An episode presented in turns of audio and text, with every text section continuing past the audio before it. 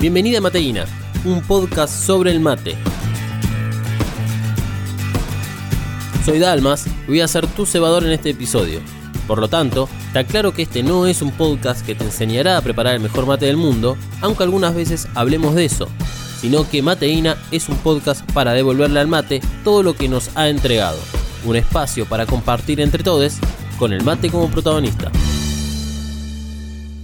Episodio de hoy escucharemos una adaptación sonora del cuento La Ruta del Mate, escrito por la santafesina Flavia Ciarlarielo, quien recibió el segundo premio en el concurso El Mate, Cuentos, Historias y Relatos. También te recuerdo que si quieres comunicarte con nosotros podés hacerlo por Instagram y Twitter buscándonos como arroba mothercaster y usando el hashtag mateína. Si las redes sociales no son lo tuyo, puedes enviarnos un mail a mateina.mothercastermedia.com Y también te invitamos a nuestra página web, mothercastermedia.com, donde encontrarás todos los episodios de Mateina y otros podcasts producidos por Mothercaster Media. Habían planeado hacer la ruta del mate desde la primera cita.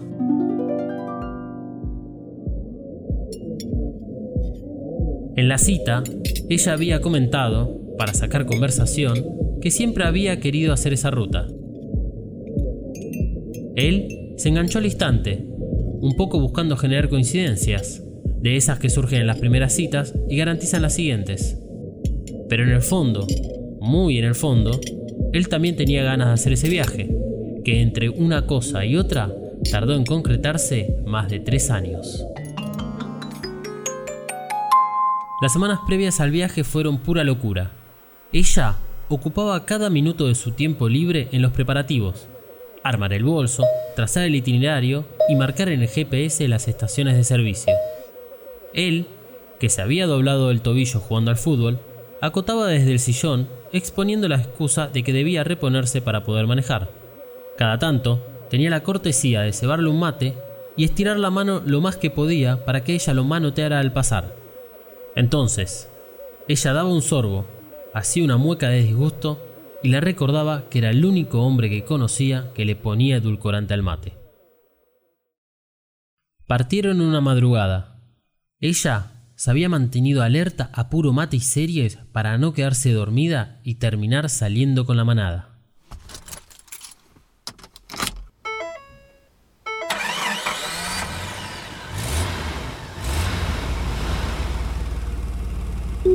Bluetooth pairing. Los primeros kilómetros transcurrieron en silenciosa armonía. Es un viaje largo y no había que agotar los temas de conversación.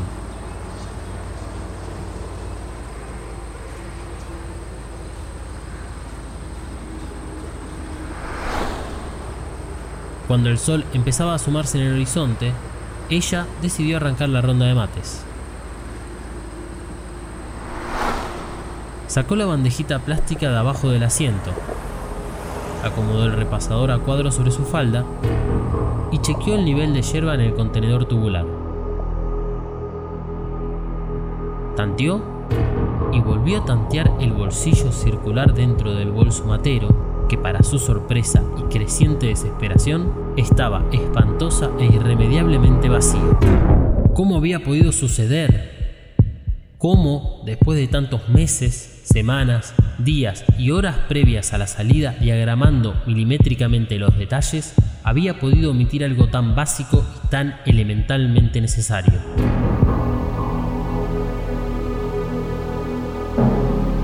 Entonces, vino a su mente la imagen. Él se había quedado dormido. Ella había tomado las riendas de la carga del baúl y le había dejado a él la tarea de cerrar la casa. Ella había estado tomando mate toda la noche. La sola idea del mate lavadísimo, reposando sobre la mesa ratona junto a la caja de pizza vacía, le dolía en la sien. Y obviamente, todo era su culpa. Culpa de él, que ajeno a la debacle que se había desatado en el asiento contiguo, movía la cabeza hacia los lados al ritmo de un jingle detestablemente pegadizo.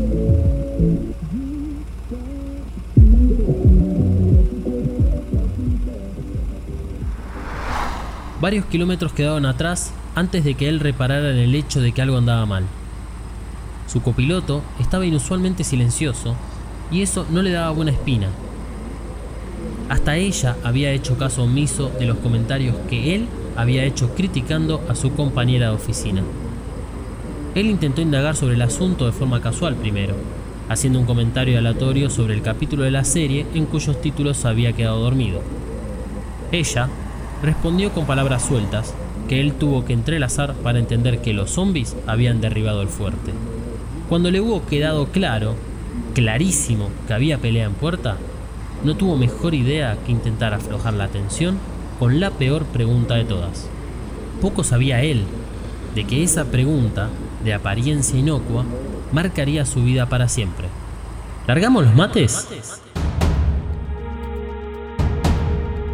Las horas subsiguientes fueron pura tensión. La atmósfera en el auto era tan densa que casi se cortaba con tijera. Ella sufría la abstinencia de su fiel compañero, y él se preguntaba por qué el olvido recaía directamente sobre él.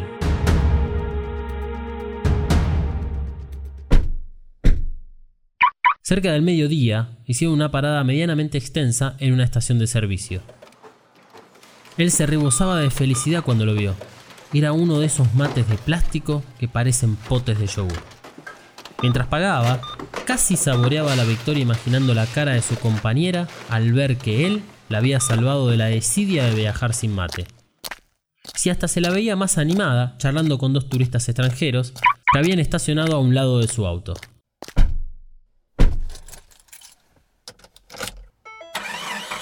Él esperó hasta que ambos hubieron abrochado los cinturones para hacer el despliegue triunfal. Ella miró el blister.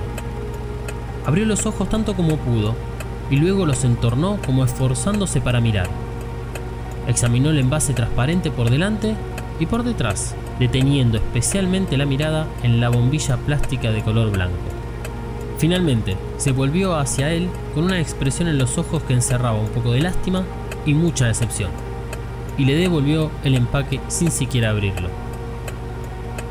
Él, hecho un manojo de confusión, lo tomó sin una palabra, lo miró con tristeza y lo arrojó por sobre su hombro al asiento trasero. El resto de la tarde transcurrió en silencio. Los únicos comentarios que se oyeron dentro del auto fueron indicaciones de manejo y acotaciones superfluas sobre el paisaje.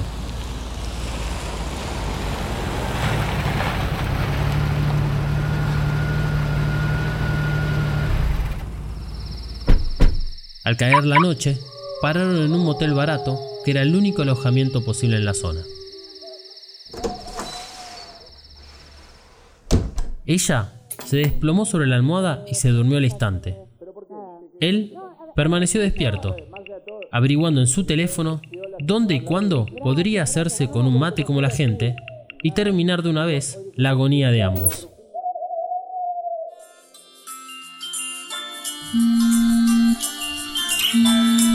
Amanecieron descansados y llenos de energía. Ella hasta parecía feliz, aun cuando tuvo que desayunar café con leche en vez de los amargos habituales. Él tenía todo fríamente calculado. Cerca del mediodía, llegarían al paso fronterizo. La página web de la provincia indicaba que allí había un puesto grande de artesanías y hasta hacía grabado para personalizar los regalos. La distraería con alguna pavada y elegiría uno exactamente igual al suyo. Corazón de madera y exterior de metal. Nada de patas ni soportes, bien firme y de boca bien ancha para que fuera fácil de vaciar. La llegada al paso llegó más de lo esperado. La cola de autos era larguísima y el calor de la tarde era abrasador. Cuando lograron bajar del auto, él hizo un paneo visual y al reconocer el puesto que buscaba, le pidió a ella que le comprara una chuchería del puesto más lejano a ese, garantizándole el tiempo necesario para elegir el mate y grabarlo.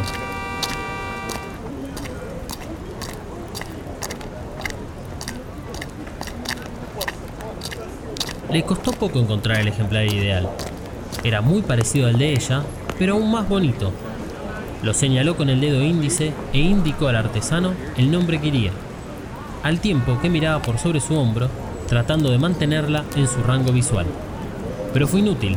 Ella usaba blusa de color blanco y el lugar estaba atestado de gente que iba y venía entre los autos, que a fuerza de bocinazos entraban y salían del playón.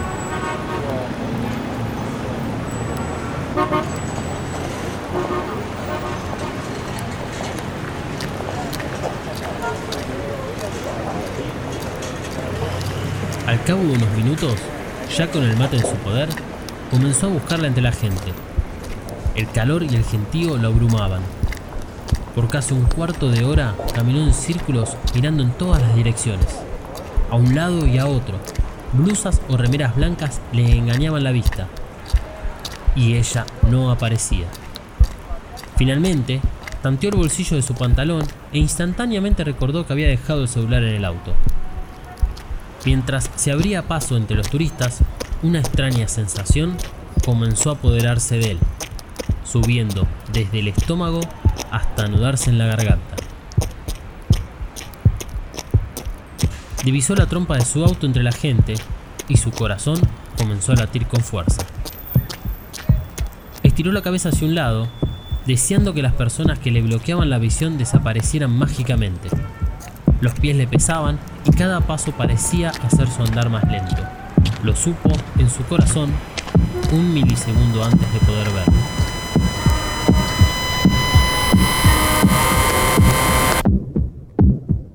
El auto estaba vacío.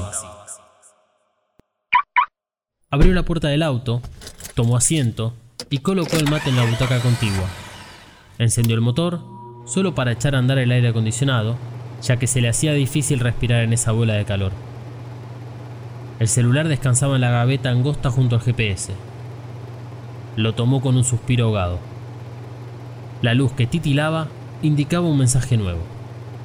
Él respiró hondo y leyó.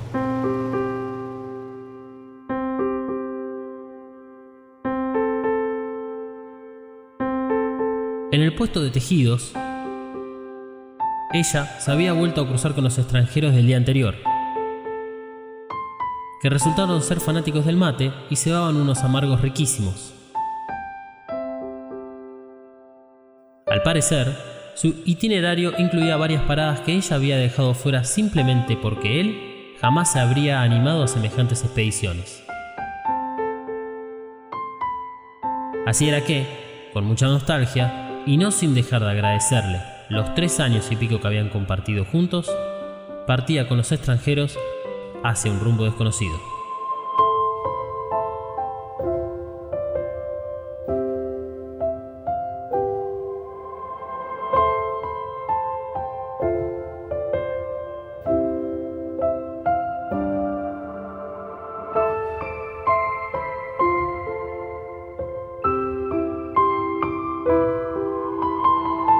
Emocionalmente derrotado y exhausto, se recostó contra el asiento a digerir lo sucedido.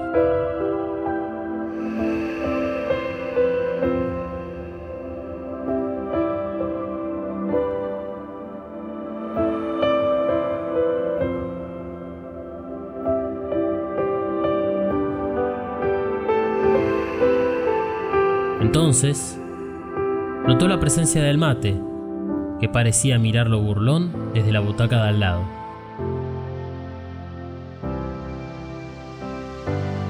Todo había sido su culpa.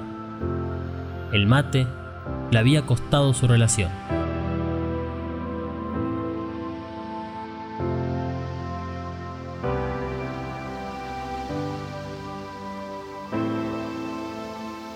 Lo tomó entre sus manos y repentinamente entendió todo.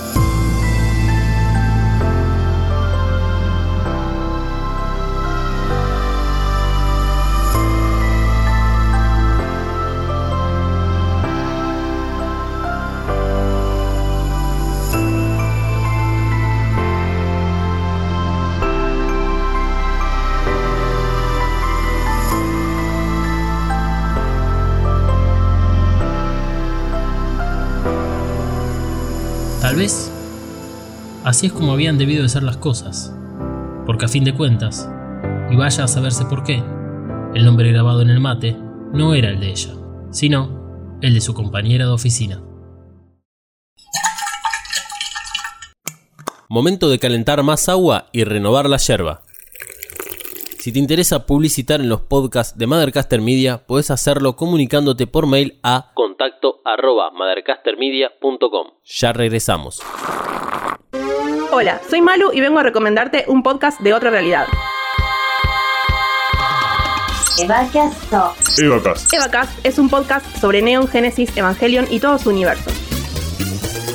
Junto a Dalmas y Emanuel analizamos el icónico anime de 1995 creado por Hide Kayano. Busca Evacast en tu aplicación de podcast favorita o en mothercastermedia.com. Yerba renovada y agua lista para volver a tomar unos ricos mates escuchando mateína. La adaptación sonora que acabas de escuchar fue ligeramente modificada para hacerla más acorde al formato sonoro. Estos cambios no buscaron modificar la obra original, sino darle al relato sonoro elementos para facilitar la escucha. La Ruta del Mate forma parte de un libro de cuentos como resultado de la selección de textos enviados al concurso de cuentos del rito del mate. El concurso fue convocado por la Sociedad Argentina de Escritores Filial Misiones y el Imaginero Ediciones en el año 2017. Flavia Ciarlarielo recibió el segundo premio por su cuento, y así como su historia tiene al mate como protagonista, ahora vos y yo conoceremos la historia de ella. Bueno, ¿qué tal? Mi nombre es Flavia Cerverielo, eh, soy rosarina, soy docente, profesora de inglés y doy clase en el nivel secundario y en el nivel terciario. Y bueno, también soy escritora desde chiquita, aunque más de oficio, eh, más después de los veintipico. Escribo novelas juveniles y bueno, también escribo cuentos y he participado en antologías y a veces cada tanto en concursos. Y bueno, de uno de esos concursos salió el cuento La Ruta del Mate. A mí me encantó el cuento, particularmente porque creo que si se lo das a cualquier persona, o sea, incluso que no sepa nada sobre el mate, eh, o sea, no solo lo puede entender, sino que realmente puede ponerse en los zapatos de ella, el personaje, digamos, femenino que, que está en la historia, y coincidir con su Sí. decisión. O sea, para explicarlo un poco mejor, o sea, creo que realmente están todos los elementos de lo que es un mate, lo, digamos, lo que se tiene que hacer y lo que no en relación al mate, eh, las propiedades incluso de digamos derivada de la cafeína porque es, es- está contado de que ella pasa todo el toda la noche con el mate en mano para no quedarse dormida y Exactamente. por último la, la compañía y la necesidad de tener un mate siempre a disposición ya sea digamos en el viaje en el auto o a la mañana eh, Así es. cómo fue volcar todo esto en, en el cuento Bien, te comento, yo en realidad eh, me interesó la propuesta de este concurso porque pensaba, sentía que podía hablar sobre el mate porque era algo de lo que yo puedo, digamos, de lo que yo tengo conocimiento. No podía hablar desde la historia tradicional, desde la tradición del mate en la historia argentina porque no tengo conocimiento de eso, pero se me ocurrió por ahí buscar una vuelta más contemporánea, porque el mate es, parte de nuestra vida, o sea, lo va a seguir siendo toda la vida, al menos que de nosotros como cultura. Y mm, en realidad el, el eje de la historia aparece por una anécdota personal de un olvido. Yo me voy de luna de miel con mi marido a un crucero, me olvido el mate. Eh, y bueno, iba mendigando mates a cuanta persona se me cruzaba porque realmente era como que me faltaba una parte. No podía terminar de disfrutar el viaje con esta ausencia del mate. Esto fue una anécdota, digamos, eh, graciosa de nuestra pareja, pero bueno, me pareció como el disparador. Y después me surge esta idea de pensar en el mate, va, en el, eh, en el objeto como la causal de, separación de una pareja. Yo tenía varias anécdotas de conocidos que, que contaban, bueno, nos separamos porque no se puso la escoba donde no iba, nos separamos porque el vaso estaba sucio. Y dije, ¿qué tal si el mate puede surgir como este objeto al que se le atribuye esta, la culpa de esta ruptura, digamos, de esta pareja que no funcionó? Y lo interesante de que el mate estaba en todos lados. Y bueno, podía jugar un poco con esta cuestión de la importancia del mate en la vida de uno y de las características del mate, como vos decís. Eh, o sea, vos, porque una de las preguntas creo que obvias, incluso cuando alguien lee, lee o, o escuche el, el cuento, eh, lo primero que se le va a venir a la cabeza es, bueno, ¿esto fue real en algún punto? y que hayas mezclado todas estas historias, creo que lo enriquece más todavía. Sí, de hecho mi marido me dice, vos contaste nuestra historia. Le digo, no, no conté nuestra historia porque nosotros estamos felices, estamos bien. O sea, lo único que saqué de la, de la historia real fue este olvido del mate de la... Y después, de hecho, los personajes eh, no tienen nada que ver conmigo ni con mi pareja, digamos. Son personajes que ya están como destinados al fracaso, digamos. Como que es todo es muy, muy, ya tengo, muy contemporáneo, muy de moda y la misma pareja es una cosa de moda para ellos, digamos. Sí, eh, me, me encantó cómo lo, cómo lo plasmaste a, a él.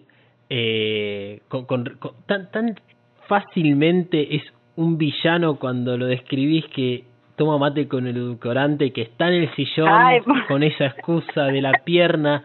Sí. sí, yo ya la cuestión del edulcorante para mí es, para mí es un sacrilegio ponerle edulcorante. O sea, el azúcar también, porque yo lo tomo amargo, pero de última, ponerle azúcar, pero edulcorante es una cosa que no. No, edulcorante encima eh, deja mucho sabor en el mate después. Claro, después es imposible que, eh, digamos, si hace una ronda con uno que pide amargo, no, existe el amargo porque no se va nunca el gusto. No, no, eso es terrible. Sí, no, es más, yo tengo un mate aparte para aquellos que quieran tomar con azúcar o edulcorante en casa. Eh, ¿Pensaste en, en algún momento, por lo menos en el cual vos estuviste sentada escribiendo la historia en el después de estos personajes? Porque incluso me deja como ese vacío de decir, ¿realmente no eran uno para el otro y encontraron su camino después de esto? O sea, ¿fue parte de tu preparación? En realidad no lo pensé, pero los vi muy muy jóvenes. O sea, yo pensaba, yo tengo 40 años, no me siento, pero tengo. Entonces ya tengo como una visión más madura de, la, de lo que es la relación de pareja. O sea, los veo como muy verdes, muy jóvenes y muy con necesidad de. Yo tengo, la única, el único objetivo de, de, generar la pareja para mí era como estar a la moda o, o vivir cosas en pareja, digamos. Los veo como que cada uno tiene que hacer su camino. Eh, probablemente ella haya viajado y haya hecho otros viajes posteriores y, y él, bueno, no sé, lo veo más difícil que haya crecido, pero en algún momento debe haberlo hecho, pobre. Te voy a contar una, una anécdota de escritura, eh, que el final, bueno, fue como el remate del cuento y en realidad no fue algo planeado. Eh, en un momento yo nombro a esta chica que es la, la compañera de oficina, digamos, eh, circunstancialmente, casualmente, como para seguir alimentando esta cuestión de lo de, la, lo, de moda y lo contemporáneo y, y bueno estaba en esa en esa disyuntiva de que qué pasa al final o sea yo sabía que ella se iba a ir con los con estos extranjeros pero bueno y en esa escena final me viene a la mente esta chica y dije bueno fue el, remate justo al menos para mí no sé me pareció que eh, era un elemento que ya había sido insertado en el texto y que me venía como anillo al dedo digamos. Sí es perfecto. A mí me encantó que, que, el final eh. sea así y, y, que el mate eh, lo, esté juzgando de donde lo dejó. Tal cual, porque es como que lo estaba mirando ahí, era, era como vos decías antes, era un personaje más en la historia, digamos, el mate. Sí, y, y bueno, e, e, es la frutilla del postre para la personalidad que tiene este tipo. Eh, sí, a, ver, me, me encantó, digamos, que en, el, por lo menos el libro que yo tengo, que es la edición de El Mate, Cuentos, Historias y Relatos, eh, tiene dos hojas y un par de renglones. Eh, y es corto, concreto, y, digamos, lo leo a veces una y otra vez como para ir viendo todos estos detalles, porque en, en tan poco está todo tan bien descrito. La personalidad de ambos, y bueno, lo, esto que te mencionaba al principio, eh, está lo que es la esencia del mate está ahí. Si hay alguien que diga, che, no parece un poco exagerado de que haya dejado a la otra persona porque se olvidó el mate, no. no es exagerado para nada. Bueno, en el caso de esta persona me parece que, que no, que está, está bien planteada esa cuestión porque, bueno, eh, en su personalidad era, era un detalle importante. Eh, recién eh, hablabas de, de, viajes. ¿Vos conociste la ruta del mate o la hiciste? No, eh, en realidad no, o sea, lo que yo, el, el viaje que yo planteo en el cuento no lo hice pero tenía muy en mente la, esta cuestión del el puesto regional, digamos, eh, en verano. Eso lo he vivido muchas veces en Córdoba, o sea, en viajes por ahí más, locales, pero esta cuestión del puesto regional en verano que uno frena y tiene calor y está lleno de gente, ¿ves? Toda esa cuestión la he vivido varias veces. y fue como muy visual esa, esa parte del cuento. ¿Cómo, ¿Cómo fue tu, tu recepción en relación a haber bueno salido como una de las ganadoras de, del cuento? en realidad fue interesante porque fue como el comienzo de, muchas cosas que fueron pasando. O sea, yo eh, siempre toda la vida escribí, pero nunca me había planteado la posibilidad ni de participar en concursos, ni de publicar. Y un día, bueno, surgió todo esto y este concurso fue como el puntapié, porque a raíz de haber recibido este segundo puesto, que para mí fue como un primer puesto, digamos, eh, me animé a participar en un concurso de novela y también ganó mi novela, esta vez el primer puesto, y la publicaron, digamos, entonces fue como el inicio de, de toda una movida literaria que continúa, incluso esta misma conversación es parte de eso. Claro. Así que estuvo buenísimo. La, la novela que mencionás es eh, la que es la Feria... Feria de los Mundos, la que ganó el concurso es eh, la continuación de la Feria de los Mundos que yo la autopublico, eh, como para, digamos, darme el gusto de tenerla publicada. Y bueno, se empieza a mover y aparece El viaje de Lila, que es como una especie de continuación, no es la segunda parte, pero es una continuación de la historia y que es la que yo presento en el concurso y, y la publican, digamos. Se consigue en realidad solamente en Editorial Duncan porque como fue una, una autopublicación y bueno, no tuvo mucha salida comercial en Buenos Aires, solamente se consigue ahí en la, en la, en la librería de la editorial, digamos. Ah, claro. Eh, pero sí, qué sé yo, la verdad que a mí me gustó, o sea, no debería decirlo, pero a mí me gustó mucho la historia, me enganchó, me, me motivó a escribir, digamos. Claro, está bien.